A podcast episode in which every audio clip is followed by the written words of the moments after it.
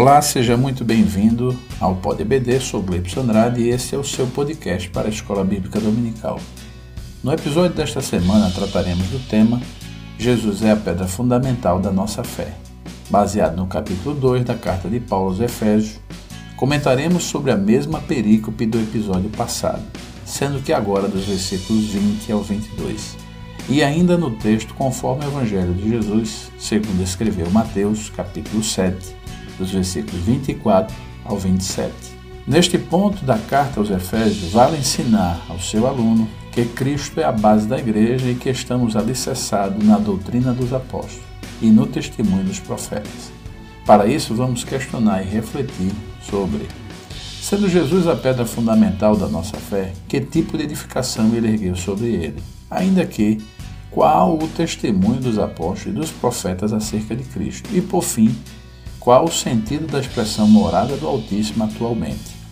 No final do capítulo 2 da carta aos Efésios, o apóstolo Paulo procurou, com a clareza da revelação divina, ensinar que apenas Cristo é a pedra angular e fundamental, apontada tanto pelos profetas, bem como pelos apóstolos. Neste ponto propõe uma parábola do Evangelho segundo escreveu Mateus capítulo 7, dos versículos 24 ao 27, que diz: Portanto, quem ouve estas minhas palavras e as pratica é como um homem prudente que construiu a sua casa sobre a rocha.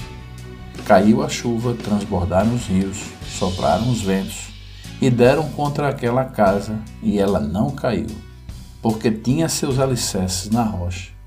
Mas quem ouve estas minhas palavras e não as pratica é como um insensato que construiu a sua casa sobre a areia. Caiu a chuva, transbordaram os rios, sopraram os ventos e deram contra aquela casa e ela caiu, e foi grande a sua queda. Vale refletir qual o questionamento geral desta parábola e sobre qual alicerce você tem fundamentado a sua vida. Para nos ajudar a compreender esse tema da carta do apóstolo Paulo aos moradores de Éfeso, bem como para a igreja desse tempo vigente e seus desdobramentos, aqui comigo, nossos convidados, os professores Kleber Maia e Orlando Martins.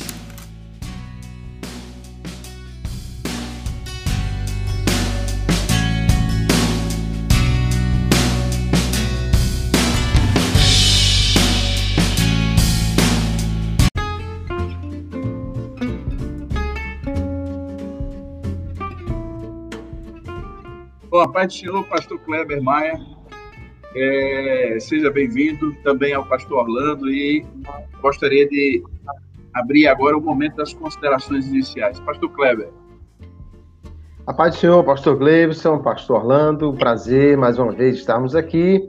E hoje temos uma base bem sólida para falar sobre um assunto importante, né? Falar de fundamentos, que é uma coisa que tem peso e que é profundo e que precisa realmente ser bem tratado, né? E quando nós olhamos a, a epístola aos Efésios, realmente o fundamento é o mais sólido possível comparado aos outros fundamentos que existem por aí. Não há nada mais sólido do que Cristo como fundamento da fé. Hoje vamos então falar de, de coisas muitíssimo importantes que diferenciam o cristianismo de, de outras religiões e que fundamenta uma base tão sólida que, se alguém negar esta base, já não poderia ser considerado um cristão legítimo, um cristianismo verdadeiro, de forma que a base se torna também o, o a pedra de toque, né? não é só pedra principal de esquina, mas também a pedra de toque para legitimar qualquer fé que se diga cristã esteja de acordo com os fundamentos que foram estabelecidos e será certamente uma discussão muito boa para este momento e que os professores realmente façam desta lição algo bem especial, porque eu creio que é, é a parte talvez mais fundamental realmente, né, mais central da carta aos Efésios é o estabelecimento desse fundamento que é Cristo para a nossa fé. Muito bem. Pastor Orlando, é impossível se construir alguma coisa sem alicerce, sem um fundamento. E, é então, qual é a sua consideração inicial. Obrigado, pastor Gleibson. Obrigado também, pastor Kleber. Cumprimentá-los também aos nossos ouvintes. E realmente, um fundamento, um prédio, quando é construído, ele precisa de um fundamento. E o fundamento da igreja é Cristo. A nossa fé tem que ser uma fé cristocêntrica, nem antropocentrista, porque ela não está fundamentada no relativismo, e nem uma fé mística, pois ela não está fundamentada no emocionalismo, mas uma fé bíblica, cristocêntrica e equilibrada, que seja profética e também evangélica, que possa profetizar, ou seja, denunciar o pecado, e que possa ser evangélica, anunciando as boas novas, assim como era a igreja do Novo Testamento. Atos 2,42 está escrito: edificado sobre o fundamento, é, edificado sobre a doutrina dos apóstolos, a comunhão, o partir do pão e as orações. Ou seja, edificado sobre o fundamento dos apóstolos e dos profetas, é Efésios 2,20. Mas Atos 2,42 está escrito que a igreja permanecia na doutrina dos apóstolos, na comunhão, no partir do pão e nas orações, ou seja, o fundamento era a doutrina dos apóstolos. E essa doutrina dos apóstolos, ela era transmitida nas comunidades eclesiais de base do Novo Testamento, como Éfeso, Filipos, as igrejas da Galácia, e a partir dali se construía o sólido fundamento sobre a doutrina dos apóstolos ou os ensinamentos de Cristo. Então, essas são as minhas primeiras considerações. Muito bom. Como já falou o pastor Kleber, é, é um tema dificilmente a gente não poderia elegê-lo como fundamento da carta aos Efésios. Dito isso, eu gostaria de perguntar aos professores Weber Maia e Orlando Martins acerca da nossa primeira questão. Sendo Jesus, de fato, a pedra apontada por Paulo nessa epístola, fundamental à fé cristã, que tipo de edificação foi erguida sobre ele? Então, gostaria de começar pelo professor Orlando Martins. Certo, obrigado. Então, a primeira pergunta é: sendo Jesus a pedra fundamental da nossa fé, que tipo de edificação ele ele ergueu sobre ele?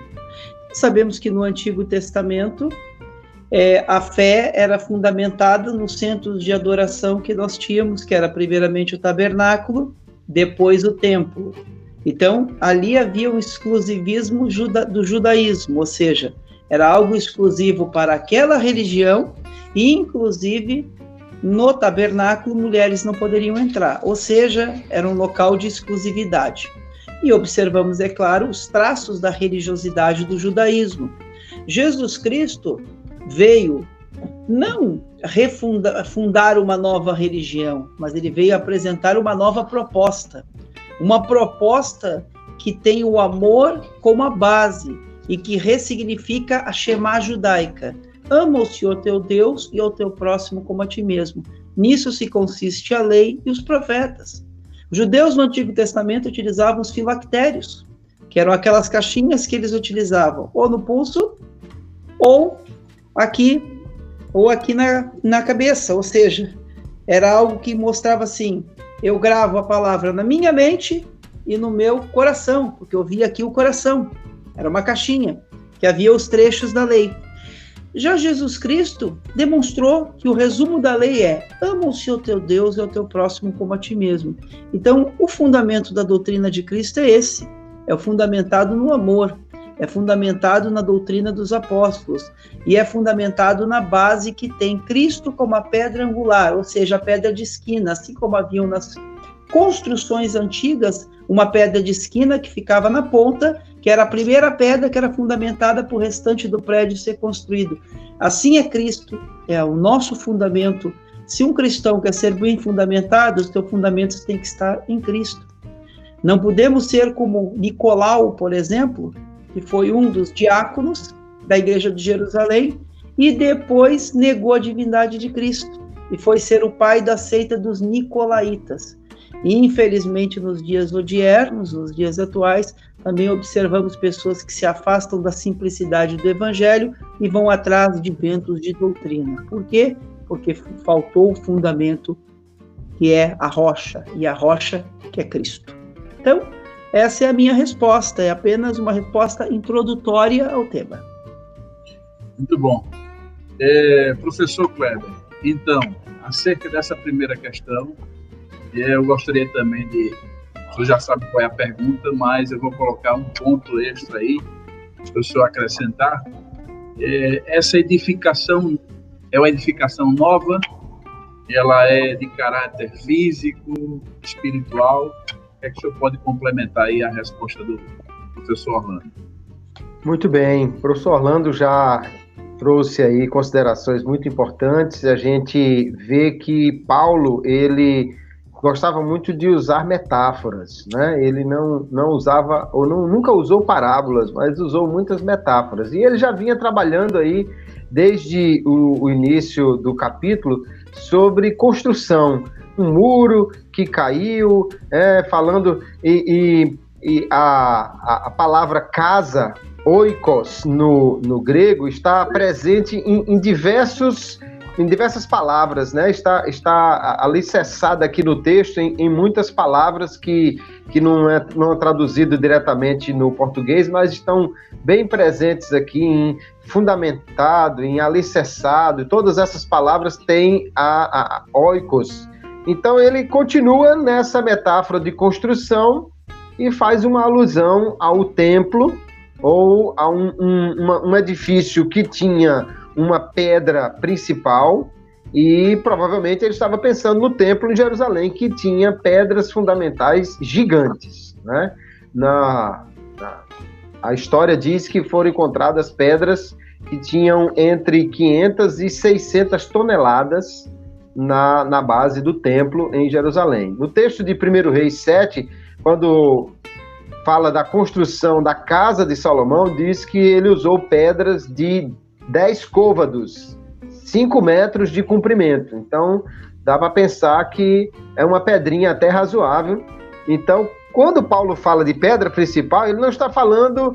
A, a, a, é preciso entender bem, não é? Porque a gente, pelo menos no, no, na Assembleia de Deus, muitas vezes nós vimos aquele lançar o, a pedra fundamental de uma igreja e do templo e não passava de uma pequena caixa de, de cimento, de, de tijolos, né, onde era às vezes colocado inclusive uma Bíblia e tal. E alguém pode estar pensando nessa figura. Não, mas não é, é a isso que Paulo está aludindo, e sim uma pedra gigante que não só dava o suporte, né, não tinha esses, esses é, essas vigas de, de, de, ferro que hoje a gente usa na construção. Então tinha uma pedra imensa que dava o, o suporte à construção e o alinhamento.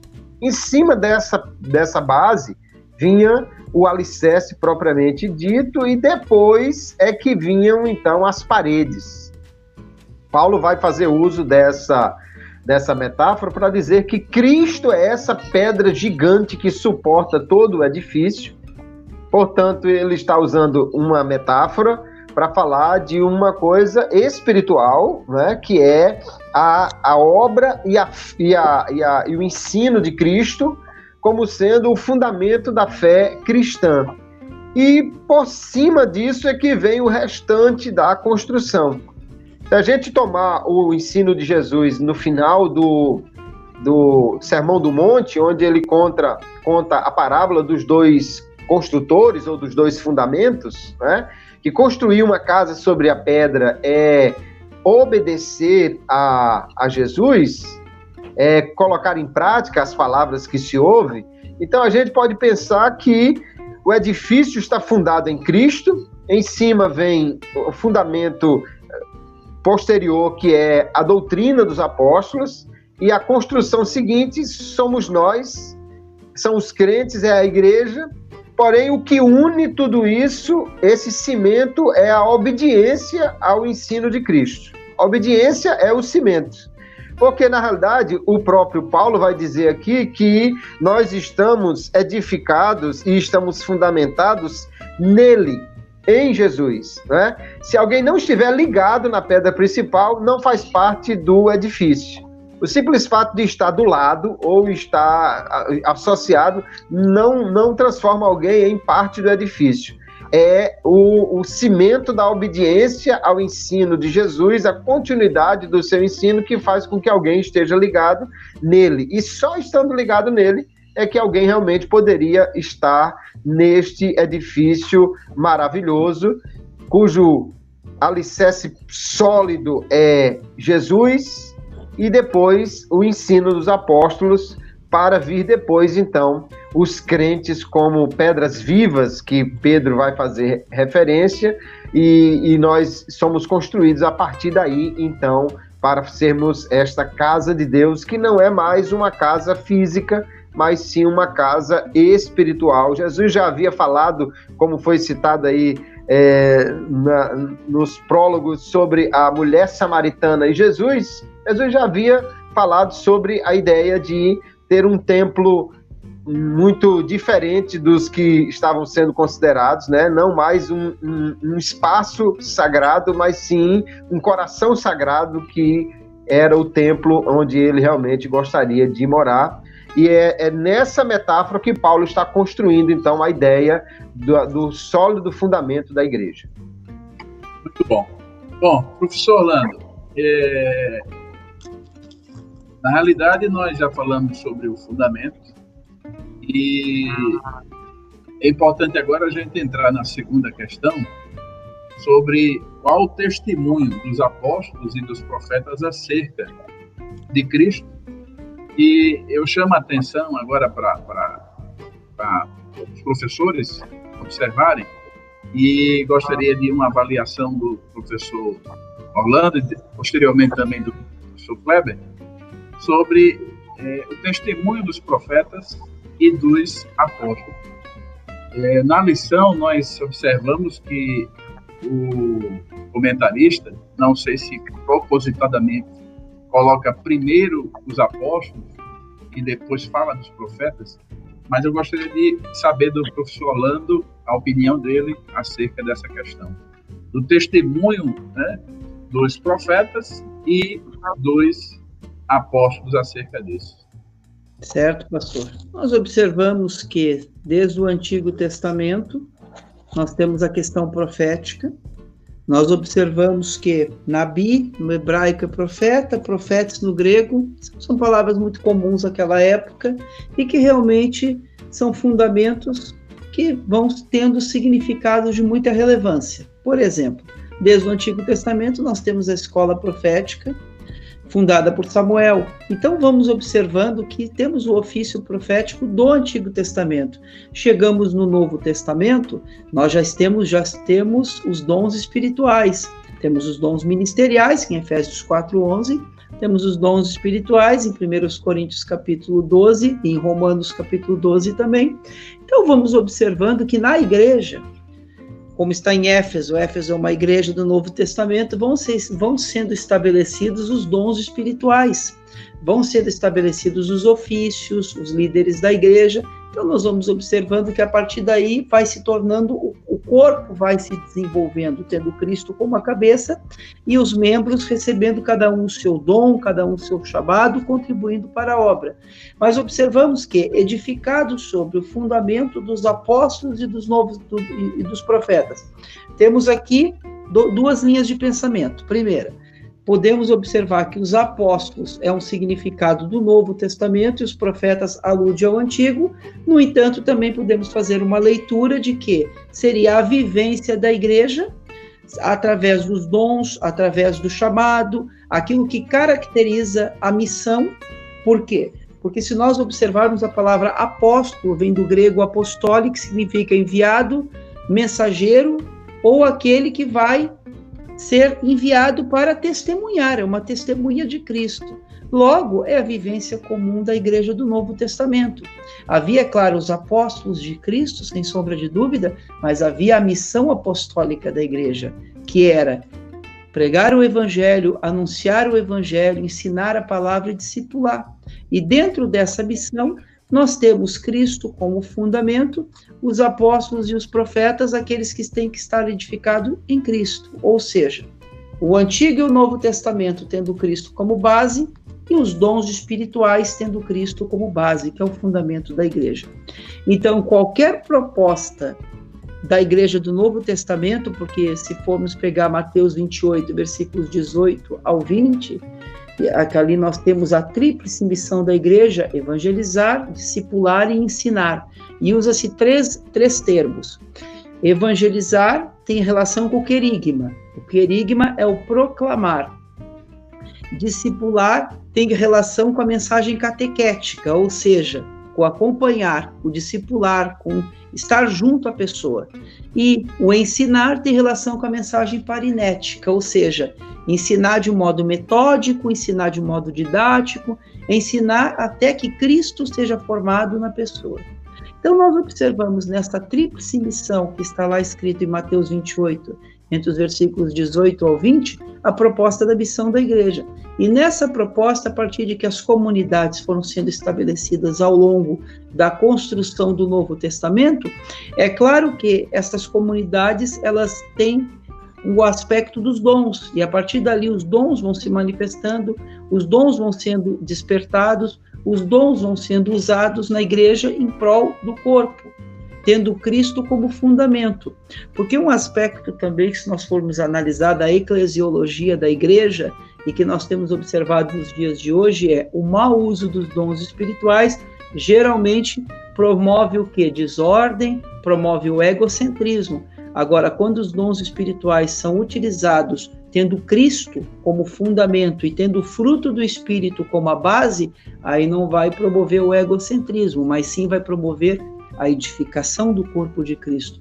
Então, aqui uma, uma breve explanação de que temos que ter sempre Cristo como fundamento, porque aí sim, no meu entendimento, ele é o fundamento tanto da fé da igreja, como da fé dos cristãos nos dias atuais, como foi das, da igreja no Novo Testamento, ainda mais que naquele período de perseguição, onde o Império Romano, conhecido como o Império da Morte, promovia uma perseguição tão grande contra os cristãos, só realmente tendo um fundamento em Cristo para suportar aquela perseguição. Algumas Bom, considerações. Professor Bom, professor Orlando. Professor Kleber, Muito então, bem. o professor Orlando fez uma, uma guinada assim é, muito forte e, e, e, importante. Acredito que os professores podem estar despercebidos na questão eclesiológica, que a gente sabe que é um tema muito forte da, da, da, carta e pode passar despercebida, né? E ele explanou muito bem essa questão eclesiológica, fazendo uma comparação dos dois ministérios, né? o ministério profético e o ministério apostólico. E, e o que é que o, o que é que o professor Kleber ainda pode acrescentar a essa fala e especificamente a essa pergunta né, do fundamento em relação ao testemunho apostólico e o testemunho profético. Professor Kleber. Muito bem, é uma consideração realmente muito importante do professor Orlando.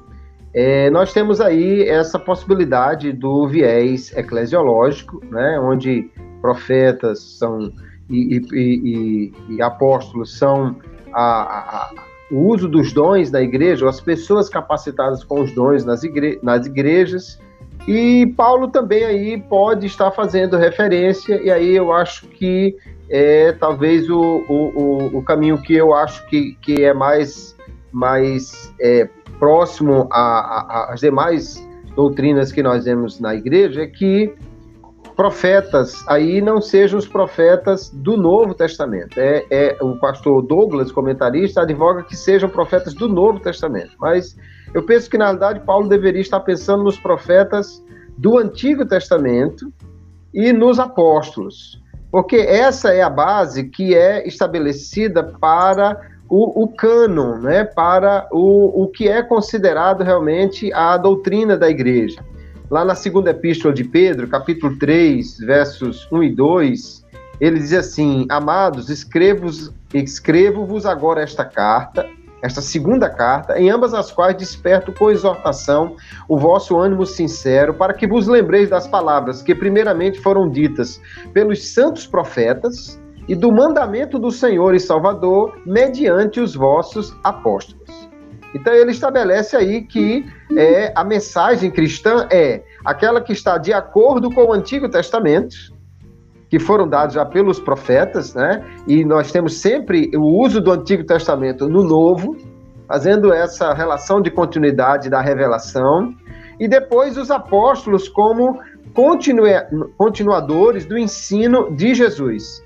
Então, o que é uma, um, um, um, texto que poderia ser considerado uh, digno de estar no cano? Aquele que está de acordo com o ensino dos apóstolos, o ensino de Jesus e o ensino dos profetas. Né? Então, aí os profetas talvez sejam os profetas do Antigo Testamento e o, o, colégio apostólico, então, que foi usado para a construção das doutrinas neotestamentárias. Né? Nós vamos ver, por exemplo, o apóstolo Paulo, 1 Coríntios capítulo 7, tem hora que ele diz assim: Digo não eu, mas o Senhor.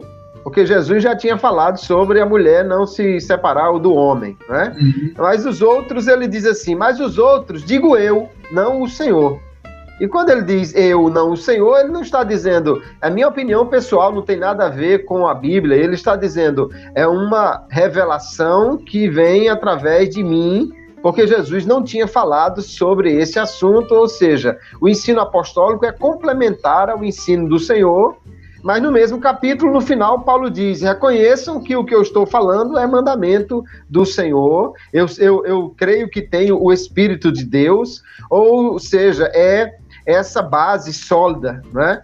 O, o, ensino dos profetas que já haviam falado, o ensino do próprio Senhor Jesus e o ensino dos apóstolos. E os três concordam sobre uma coisa: Jesus é a pedra fundamental. Ele é o Senhor, ele é o Salvador, profetizado, cumprido, reconhecido pelo Senhor e apontado pelos apóstolos como sendo a regra principal da fé cristã. Jesus é o Senhor que salva, só ele é o Salvador, só nesse nome pode haver salvação. E a igreja, portanto, foi construída em cima desse alicerce. Desde o concílio de, de Constantinopla, 381, a igreja foi declarada como sendo una, santa, como sendo é, católica, universal e apostólica. Só que a igreja, para ser apostólica, não precisa ter um apóstolo nela, né? Como tem gente hoje em dia que pensa que a igreja tem que ter um ou dois apóstolos ali para ser apostólica. Mas a igreja, para ser apostólica, precisa viver o ensino dos apóstolos, aceitar o ensino dos apóstolos, que é o ensino que dá continuidade à doutrina de Cristo e dos profetas para esta igreja. Então é importante considerar aí que esse esse segundo patamar do, da construção, né, em cima da pedra principal, vem a doutrina dos apóstolos e profetas, ou seja, o cânon bíblico, a doutrina que está revelada nas Escrituras de acordo com o Antigo e o Novo Testamento, conforme os homens trouxeram.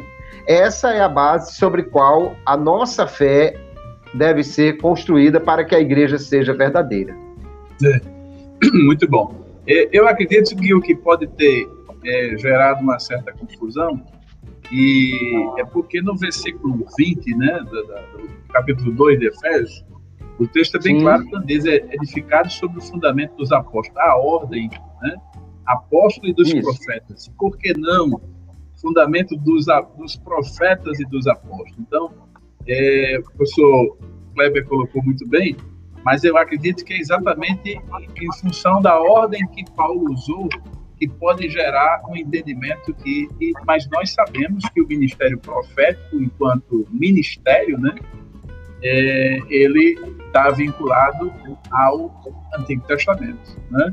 É verdade, aí, mas me permita, pastor Glebson, é, se você olhar como Paulo está colocando aqui a construção, talvez ele esteja propositadamente olhando a construção de cima para baixo. Sim. Então, Cristo né? é a pedra principal.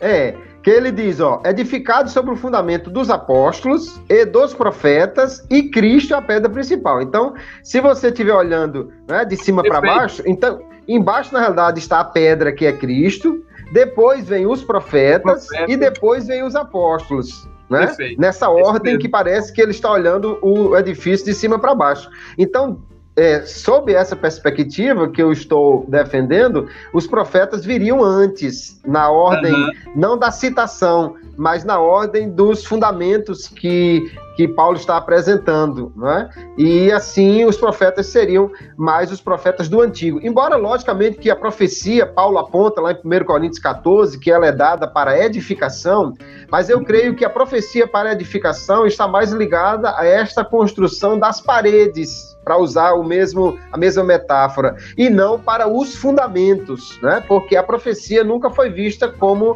tendo o, o valor canônico, mas sim os escritos apostólicos e dos profetas. Muito bom. Professor Orlando, alguma coisa mais para acrescentar nessa questão? Não, e, e eu concordo com o professor Kleber Baia. Eu mesmo sempre ensinei por isso que até eu coloquei aquele primeiro ponto de vista, eu sempre ensinei nas minhas aulas que edificado sobre o fundamento dos apóstolos e dos profetas, para mim sempre ficou claro que os apóstolos ali têm uma relação direta com o Novo Testamento e os profetas uma relação direta com o Antigo Testamento, até porque na primeira epístola, segunda epístola de Paulo a Timóteo, capítulo 3, versículo 16, está escrito: toda escritura divinamente inspirada é. E a escritura aqui é o Antigo Testamento. Paulo está fazendo uma relação com o Antigo Testamento. Então, todo o texto, a Bíblia que Jesus lia era a Taná, a Bíblia hebraica. Ou seja, nós estamos ainda na construção. A Bíblia hebraica ainda é o texto lido por todos. Então, o que, que eu posso observar claramente? O Novo Testamento ele está em construção. Há uma construção do Novo Testamento. O fundamento é a doutrina de Cristo, é, através de Atos 2,42, e perseveravam na doutrina dos apóstolos, ou seja, perseveravam na doutrina que era passado de modo oral e estava sendo construído. O canon ainda, o canon não, perdão, desculpa, os textos ainda estavam sendo construídos para depois, quatro séculos depois, haver o, o, concílio. Agora, o concílio de Jâmina já aconteceu no ano 90 depois de Cristo, ou seja, ele é muito mais recente, que ele vai vai é, retificar e dar legitimidade aos livros do Antigo Testamento. Entretanto, nós já tínhamos a Taná, que era a Bíblia hebraica, que era amplamente lida por todos, que era a Bíblia que Jesus lia. Então, é claro, eu concordo que nesse texto, evidentemente, no meu entendimento, e sigo a mesma linha de raciocínio do pastor Kleber Maia, ele está realmente tratado para a questão realmente dos apóstolos serem a construção do Novo Testamento, o fundamento da igreja, que é a doutrina de Cristo, e os, os profetas serem realmente o Antigo Testamento. Ou seja, aqui a base veterotestamentária. Muito bom. Então, podemos então Pois Me permita mais um adendo antes da gente partir para a questão 3. Essa e, questão realmente me parece que é, a, que é a mais apetitosa da questão, né? É verdade. Mas tem uma questão muitíssimo importante a ser considerada aí. Quando nós olhamos, é, por exemplo, o, a, a, teologia católica e, e, outros segmentos cristãos, eles afirmam que a, a igreja formou a Bíblia que a igreja foi que construiu a Bíblia. Inclusive dizendo que no quarto século, né, que o cano foi estabelecido pelo, pelo, pelo ramo vencedor da igreja e tudo mais. É, eu, eu primeiro indico para os professores o livro A Heresia da Ortodoxia, do é, Andreas Kostenberger e, e do Michael Kruger, edições Vida Nova. Extraordinário esse livro, onde eles vão desfazer a, a tese de Walter Bauer e que foi defendida por Bart Ehrman, que, que, que é a base dessa ideia aí, e que mostra que antes que o cânon fosse estabelecido como um, uma lista, o cânon é um padrão. Né? A palavra cânon é uma vara de medir. Assim era originalmente o sentido da palavra.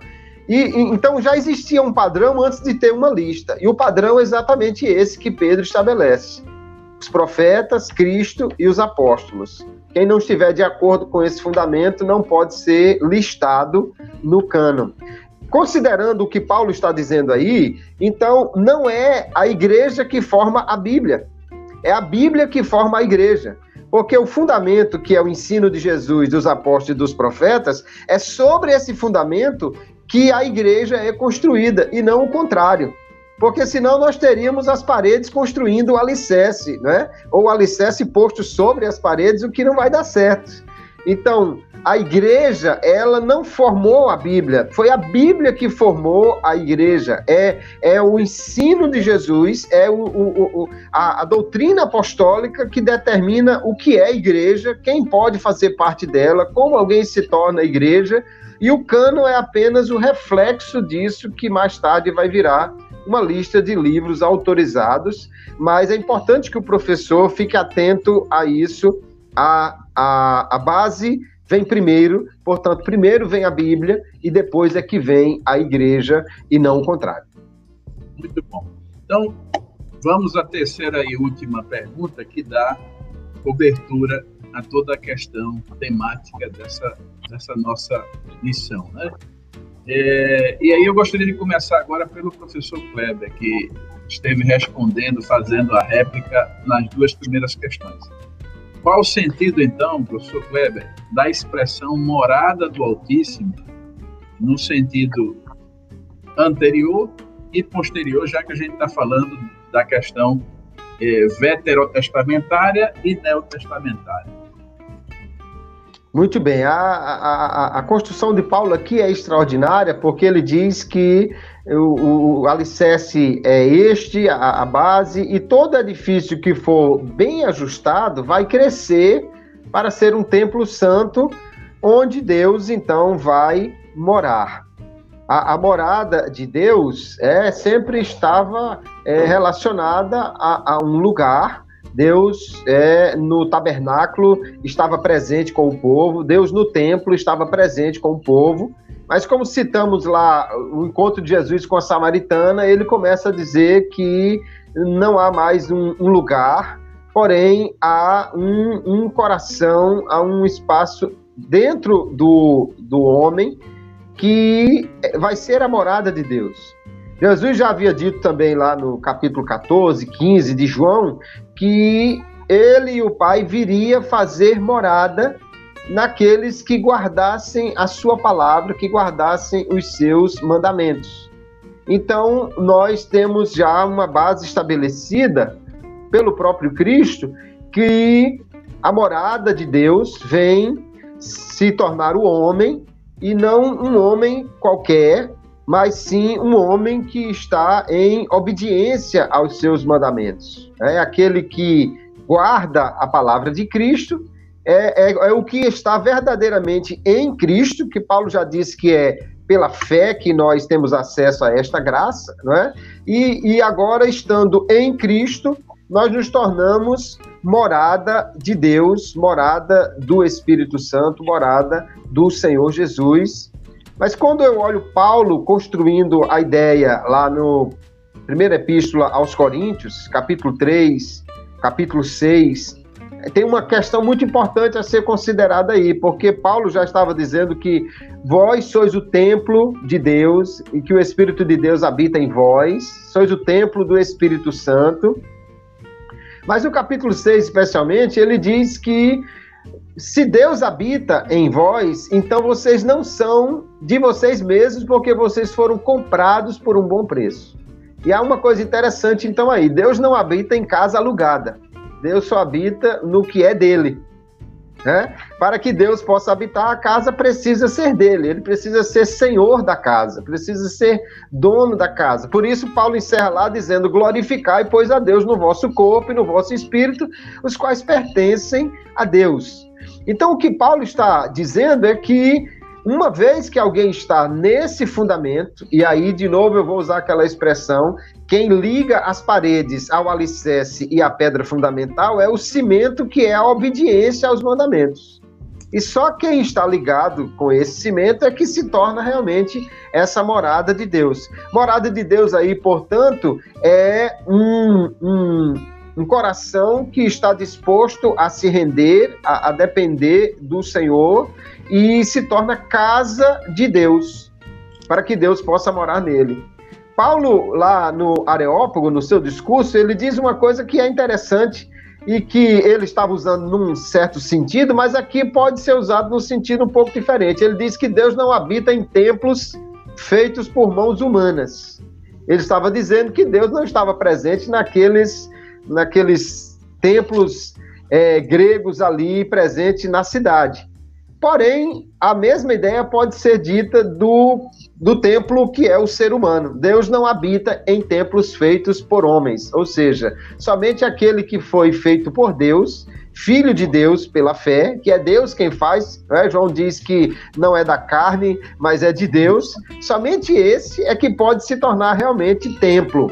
Então, a morada de Deus é um coração que se rendeu a Ele, é alguém que está disposto a abrir mão de, de viver a sua vida de acordo com as suas regras, para obedecer a essas regras do ensino de Jesus e dos apóstolos e se tornar então um templo onde Deus manda e habita e aí então se torna a morada de Deus no Espírito. Muito bom. Professor Orlando, gostaria de acrescentar algo mais? Já, já foi tão muito bem colocado pelo professor Kleber Maia, fazendo aqui também um resgate histórico, né? Qual o sentido da expressão morada do Altíssimo? No Antigo Testamento fazia alusão ao tabernáculo e depois ao templo, indicava o, local, o lugar de habitação. Hoje o crente tornou-se o santo templo no Senhor.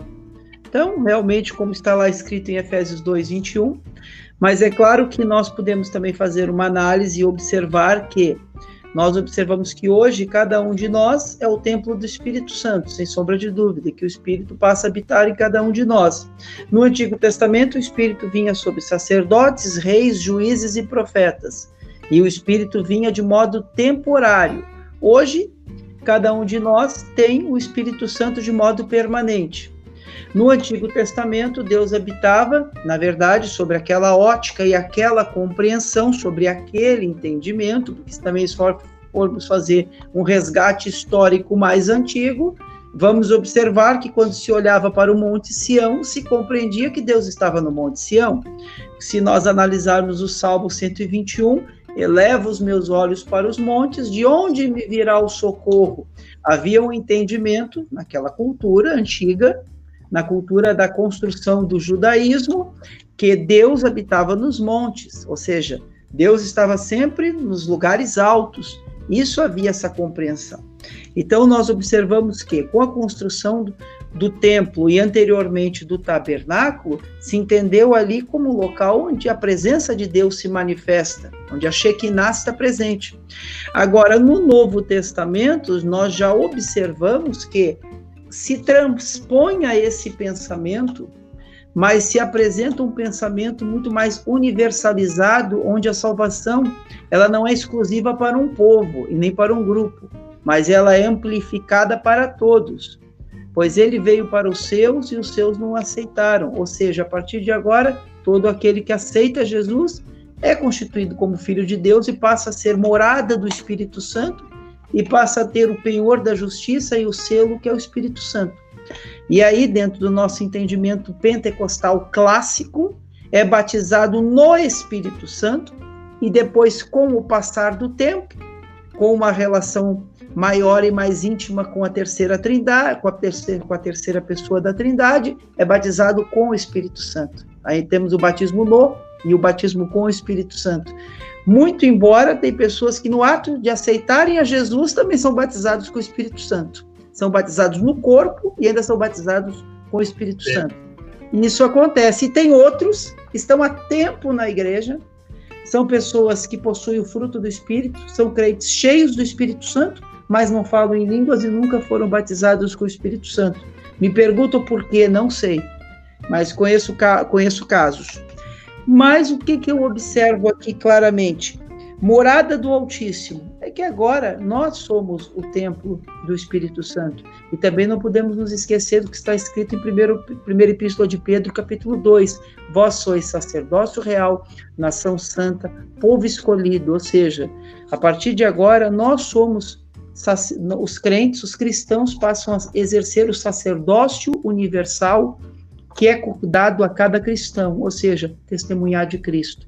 Mas isso não anula a importância da igreja, isso não anula o papel da igreja, porque se nós pegarmos esse discurso e deslocarmos do seu contexto, vamos dar legitimidade aos desigrejados. Ah, então a partir de agora eu sou templo eu não tenho necessidade de ser pastoreado.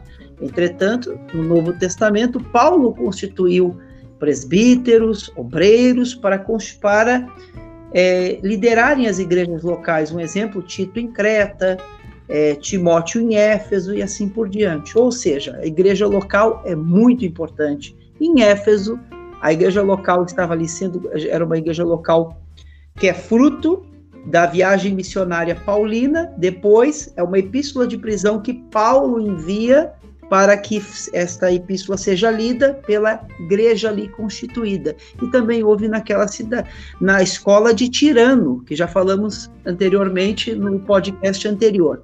O que, que eu observo com isso? A partir de agora, cada um de nós é o templo do Espírito Santo, mas não significa que não devemos adorar em um templo físico. Aí podemos pensar assim, mais na igreja do Novo Testamento nós não observamos templos físicos, também vamos observar o contexto de perseguição que a igreja passava por causa do Império Romano.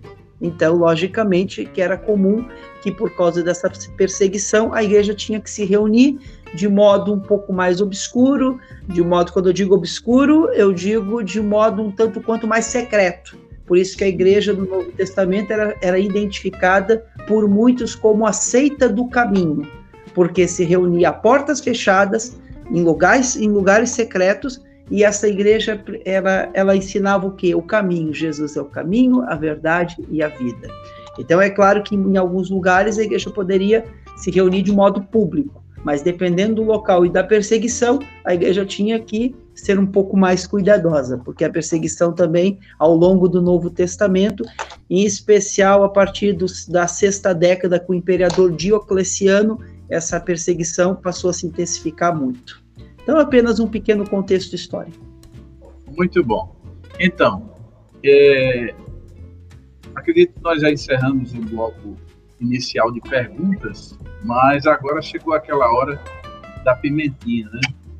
Como bom brasileiro, não dá para fazer uma refeição sem uma, um tempero, né? E assim, eu acho que o professor ele, uma das responsabilidades do professor é temperar a comida, né? Porque tem gente que serve a comida do jeito que pega. Imagine se a gente compra no supermercado do jeito que a gente pega a carne, o arroz e botasse no prato, sem a preparação, né? Então, eu chamo a atenção dos professores e, e gostaria de, nesse momento nosso, que a gente denomina a mesa redonda final, com essas conclusões finais, tanto o professor Orlando como o professor Kleber, agora é, eu vou começar pelo professor Orlando, é exatamente isso, já nessa pegada mais didático-pedagógica para o professor estar atento a temperar a comida, né? De que maneira ele pode temperar? É, tratando essa aparente contradição aí é, nos fundamentos, se de fato é aparente, principalmente levando em consideração outra questão, é, vamos dizer assim, teológica, que é a revelação progressiva que a gente já falou. Um, um testamento complementa o outro. Eu gostei muito da, da perspectiva que colocou o professor Kleber, né? da visão de Paulo olhando em perspectiva de cima, né, para baixo, top-down, pode dizer assim. E, e aí agora eu, eu, eu coloca essa pimentinha aí no colo do professor Orlando, depois do professor Kleber, para é, fazer o paralelo, de repente acrescentar algo na maneira didático-pedagógica que é tão importante, e como eu falei, fazer com que os professores tenham uma consciência de temperar a comida para chegar quentinha e saborosa na, na, na boca dos alunos. Né? Professor Orlando. Certo, pastor Gleibson questão da contradição do fundamento. Nós observamos que a revelação é progressiva. Durante 1600 anos, 40 autores, sob a direção do Espírito Santo, contribuíram com a construção daquilo que nós conhecemos hoje por Bíblia, sem dúvida nenhuma. E o fundamento da Igreja do Novo Testamento é a doutrina dos apóstolos. Assim, no Novo Testamento, esse fundamento sofria alguns, algumas ameaças, sem sombra de dúvidas. Havia ameaça dos gnósticos, havia do, ameaça dos judaizantes, havia ameaças também de alguns aspectos da filosofia grega, como os hedonistas, por exemplo. Então é claro que essas ameaças elas tentavam roubar a esperança de é, cristã do coração dos primeiros cristãos. É claro que o professor, quando vai lidar com esse conteúdo sobre edificado sobre o fundamento dos apóstolos e dos profetas, o professor tem que levar em conta que em Efésios 4 está escrito que temos que seguir, crescer em Cristo, ou seja, Efésios 4, versículo 15. Por quê? Porque hoje, assim como naquele tempo, há os ventos de doutrina. E os ventos de doutrina ameaçam a nossa fé. Por isso que essa contradição, muitos realmente tendem a não compreender o que de fato é o fundamento do cristianismo. Por isso que essa leitura histórica é super importante compreender o contexto do, do Novo Testamento, compreender o contexto atual, trazer para os dias de hoje. Qual, qual deve ser a nossa postura em apresentar o fundamento dos apóstolos e dos profetas, sob o aspecto que seja de fato um fundamento cristão, não um fundamento humanista, ou seja, leia-se antropocentrista. Aí nós observamos, por exemplo, a quebra de maldição hereditária, tão popularizada muitos anos no neopentecostalismo. Mas pasmem, nos templos das igrejas pentecostais, muitos estão pregando também a quebra de maldição hereditária. Por quê? Por uma falta de compreensão da soberania de Deus na vida de um cristão pela falta de compreensão do poder da cruz de Cristo e pela falta de compreensão de textos bíblicos. Ou o triunfalismo, por muitos anos, foi, tem sido pregado nas igrejas neopentecostais, mas também nas pentecostais. Então, a compreensão de um fundamento correto, já eu gosto da frase do reverendo Paulo César Lima, para mim, um dos maiores teólogos que esse país tem, que o Brasil tem. Meu amigo pessoal, escritor de um livro que virou célebre, que é o que está por trás do G12, é uma obra-prima da CPAD que eu muito admiro, pastor Paulo.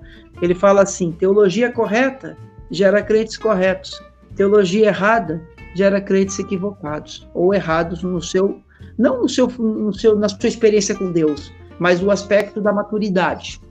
Porque a minha salvação não tem relação com a minha maturidade. Eu, eu sou salvo pela fé, mediante a graça e a fé mas um aprofundamento em Cristo, um caminhar com Cristo, o meu relacionamento com Cristo tem relação com o meu fundamento.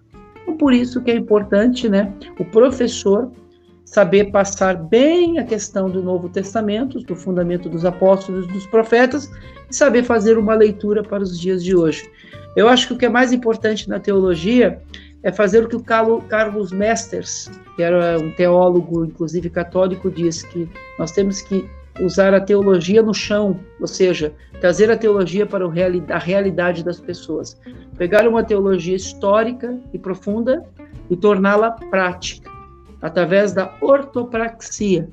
Às vezes nós temos uma grande ortodoxia, a ortodoxia é importante, porque é o fundamento correto, mas temos que fazer a, a transposição, trazer, trazer da doutrina para a prática, ou seja, tornar a doutrina prática e acessível. Isso é papel de um professor.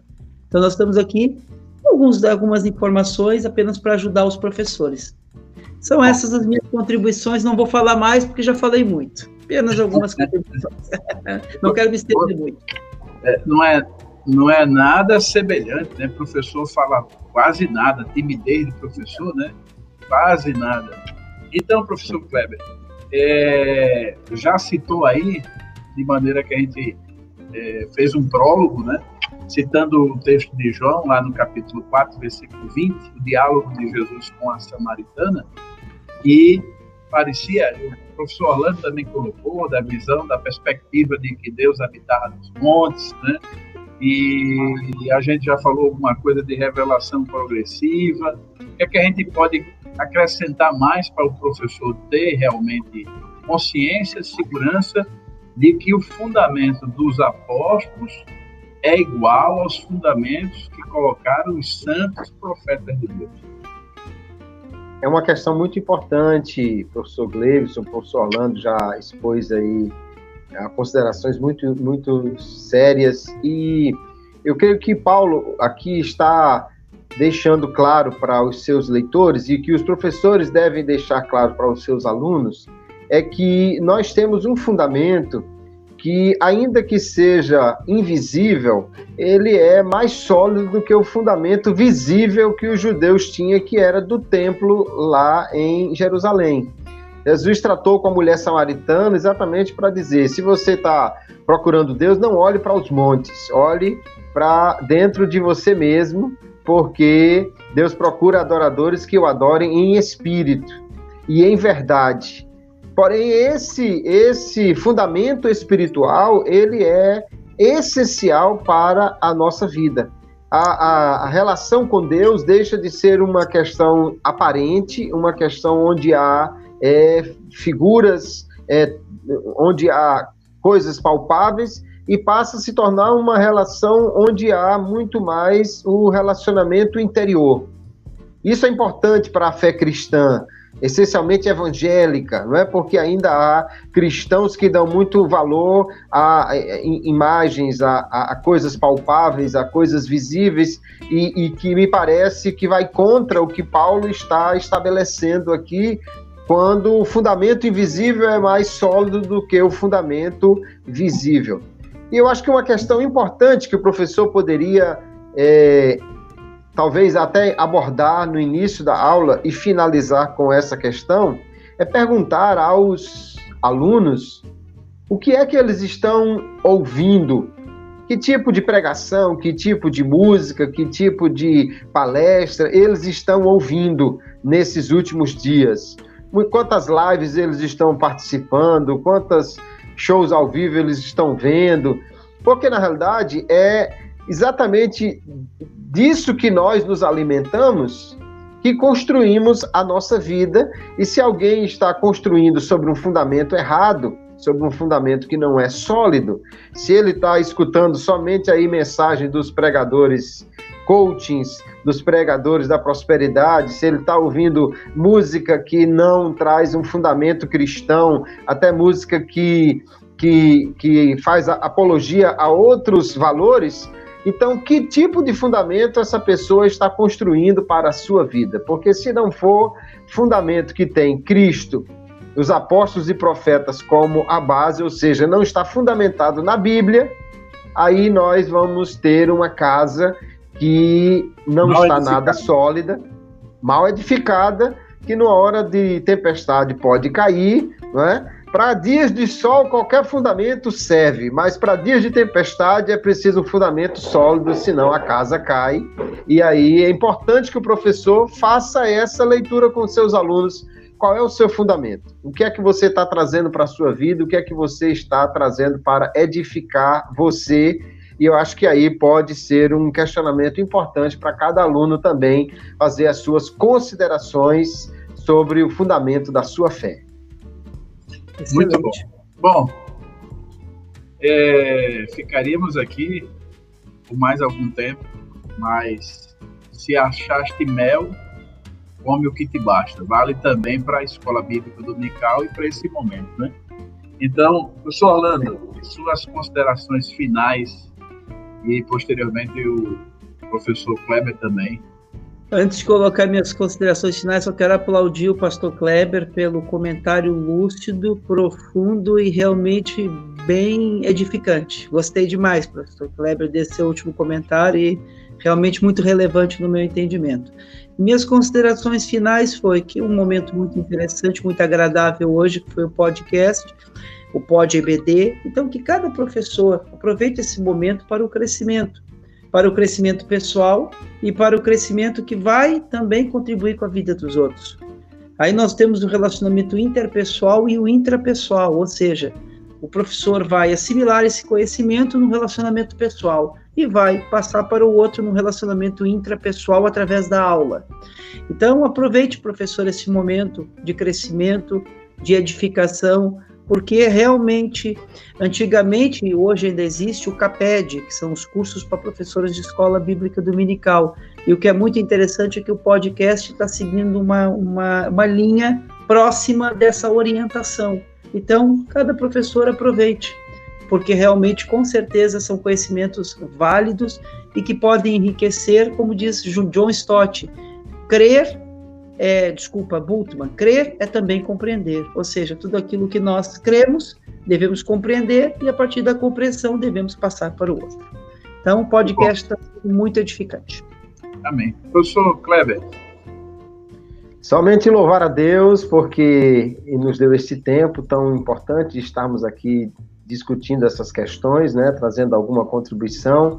É pela graça de Deus que nos capacita, que podemos fazer alguma, alguma coisa para ele.